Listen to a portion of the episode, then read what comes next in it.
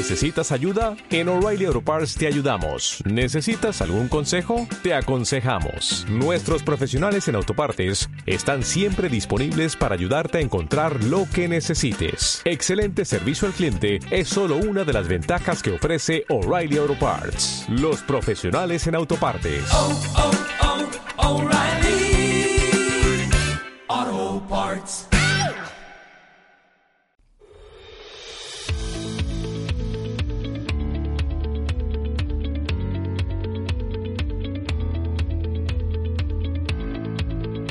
Eduardo Moreno, muy buenas. Buenas tardes, Javier. La robótica podía ser una profesión con futuro, ¿verdad? Podíamos haberlo incluido en la sección.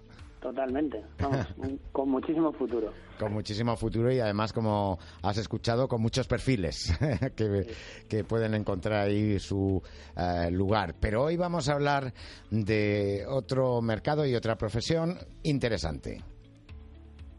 Eduardo. Sí, ah, sí, perdona. sí, sí, sí, no era ti.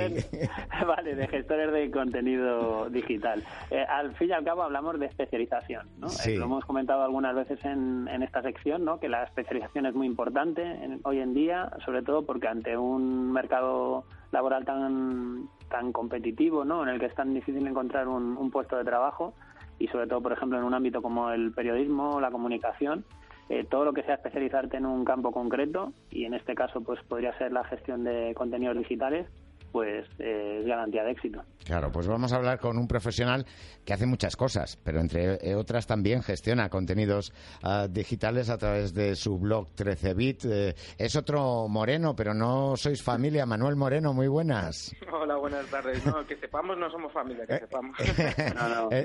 soy la sección de los Moreno. bueno, Manuel, eh, desde luego eh, yo muchas veces es que es un poco prudente, Eduardo. Eh, claro, yo que soy mayor que vosotros, cuando estudiaba periodismo en la universidad y tenía el típico profesor que me preguntaba mm, ¿en qué te imaginas trabajando dentro de 10 o 15 años? No se me hubiese ocurrido decirle gestionando una página web, porque claro, ni, estaban ni se las esperaban las páginas web. Claro, sí, así es. Es que el periodista, al final, una de sus características tiene que ser la constante adaptación y evolución pues, a las nuevas tendencias. Es verdad que no existían las páginas web cuando nosotros estudiamos, no existían las redes sociales, eh, bueno, pues no existía prácticamente eh, esa necesidad de crear contenidos de calidad pues para las empresas y hoy día sí y realmente pues los periodistas profesionales de la comunicación pues tienen ahí una salida importante a la que le pueden sacar partido. Hombre, y en un momento en el que la profesión lo ha pasado muy mal, digamos que se han abierto otras, otros canales de, de trabajo, otras salidas, eh, cuando la prensa, digamos, eh, tradicional ha pasado por una crisis y todavía lo sigue pasando, una crisis bastante importante, eh, porque además, Manuel, yo sé que estuviste en su momento en la edición digital de ABC, pero no sé si estuviste en la edición de papel, o sea que... Yo empecé, empecé en papel, sí, en un periódico provincial, en mi provincia, yo nací en Almería, y en el periódico de Almería empecé en papel, luego estuve también en, el mundo en papel, y luego ya pasé a la parte digital. Digamos que he sido uno de los que se reconvirtió con toda la renovación tecnológica. Bueno, eso significa que eh, estuviste ahí eh, puntero en lo que era eh, precisamente el trabajo de futuro. Desde tu punto de vista, porque claro, al final un gestor de contenidos digitales está muy bien que sea periodista, pero digamos que su trabajo abarca muchos más frentes, no solamente el frente periodístico. Sí, porque no solamente lo que es la elaboración de contenidos eh, interesantes, de valor para una audiencia, que al final es replicar el modelo de los medios de comunicación, pues quizá para una compañía, para una empresa, eh, sino que tiene que tener también otras cualidades. También tiene que hacer de curador de contenidos y seleccionar eh, contenidos interesantes que hayan sido publicados por otras fuentes fiables y que también podamos aprovechar en los canales de nuestra empresa, ya sea en la página web, en el blog o en las redes sociales.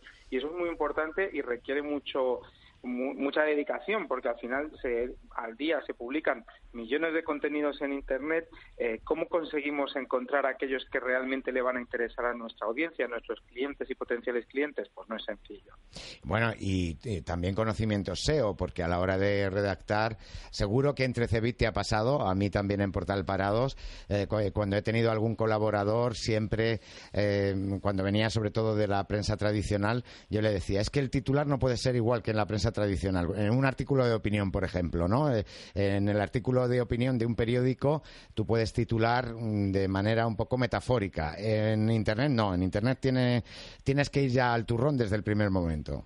Claro, es que son medios diferentes. Entonces, igual que eh, no es lo mismo un programa de televisión que un programa de radio, que una noticia para un periódico en papel, en Internet los contenidos tienen que adaptarse también a este canal que es nuevo y que nos permite además eh, conseguir atraer tráfico, que es una de las funciones principales de estos contenidos que vamos a gestionar. Y para atraer tráfico tenemos que llamar la atención de los buscadores. Y también los buscadores no quiere decir que escribamos para Google, pero sí que tenemos que tener en cuenta esas condiciones que Google va a buscar en los contenidos y cada vez potencia además los contenidos de calidad. Y eso es bueno. Pero claro, no podemos escribir de la misma manera para cualquier medio que para Internet. Tenemos que tener unas eh, pues directrices específicas que nos hagan ser pues más visibles visibles para los buscadores y también más atractivos para las personas que nos encuentren a través de redes sociales o que lleguen a través de nuestra web. Y luego llega la segunda parte y es que esos buscadores van cambiando de criterios, con lo cual uno tiene que estar permanentemente informado de las nuevas tendencias. Efectivamente, los algoritmos cambian pues prácticamente todas las semanas eh, y muchas veces pues ni siquiera sabemos cuáles son las variables, porque utilizan cientos de ellas, por las que van a poder llegar a nuestro contenido. Sí que hay una que es clave y fundamental, que es la calidad. Hacer un buen contenido y luego, más allá de eso, eh, adaptarlo a los buscadores, ¿no? Pero sobre todo que el contenido pues sea veraz, sea interesante, porque por mucho que llegue tráfico a través de Google, si luego el contenido en realidad no es interesante y solamente lo hemos escrito, pues repitiendo una serie de palabras clave para que alguien llegara hasta él, pues el usuario, el lector o el posible cliente, pues simplemente se va a marchar rápidamente de nuestro contenido y eso no nos va a aportar ningún valor. En eso estamos aprendiendo porque también había trucos que eran verdaderas trampas y que eh, los algoritmos lo han aprendido y nosotros hemos tenido también que adaptarnos. Bueno, eh, yo hablo en plural, pero en realidad los que lo hacían. Sí, efectivamente, sí que se ha ido cambiando, afortunadamente, ¿no? Porque como decía, pues antes, hace unos años, pues si repetías una determinada palabra en un determinado porcentaje de densidad dentro del texto, pues era más fácil que llegaran a ti a través de, las búsquedas de ese término, ¿no? Ahora ya los buscadores, Google sobre todo, pues se centra más en lo que es ese contenido de calidad, es capaz de diferenciar pues que haya diferentes fuentes en una noticia, que haya diferentes contenidos, que haya fotos, que haya vídeos, que haya infografías, porque al final eso lo que demuestra es que es un contenido de valor y que al usuario le va a interesar más. Y, bueno, vamos hacia eso. Bueno, pues vamos hacia eso y vamos hacia cambios en la profesión periodística y hacia nuevas salidas a profesiones con futuro, como es esta que ha venido para quedarse, porque independientemente de que irán cambiando, y seguro que hablamos con Manuel dentro de un par de años y han cambiado eh, no solamente los algoritmos, sino también la forma de trabajar de los propios gestores de contenidos digitales, pero esa profesión eh, ya ha venido para quedarse aquí indudablemente. Así que, Manuel Moreno, te seguimos entre Cebit. Muchas gracias. Un placer, un placer. Bueno, Eduardo, que te estaba escuchando ahí de fondo, no sé si tenías que aportar algo, porque tú también has sido gestor de contenidos, bueno, y lo eres, de contenidos digitales. Y lo soy, pero bueno, no, en mi caso es intrusismo. pero eh, sí que es cierto que eh, es muy importante la labor que hacen eh, personas como tú o como Manuel, porque al fin y al cabo es creación, creación digital o creación de contenidos que, es cultura, pero que pasa a ser ahora otro tipo de formato. Antaño podían ser libros, periódicos impresos Ahora ya es eh, formación o, información, mejor dicho, digital, disponible para que todo el mundo la pueda eh, leer, para que pueda informarse. Hace poco leía una crítica a YouTube diciendo está muy bien lo de YouTube, el ver vídeos, pero hay vídeos que te pones a verlos, te tiras un buen rato y, apenas sacas nada en claro de ellos. Y sí que es cierto que estas publicaciones especializadas, al fin y al cabo hay que desgranar, ¿no? Como se dice, el, polvo de la paja, ¿no? y, y que sea lo importante. Entonces, en, en, cuanto a carrera profesional, eh, que es mm, lo que siempre nos interesa saber, ¿no? El itinerario hasta dónde podemos ir.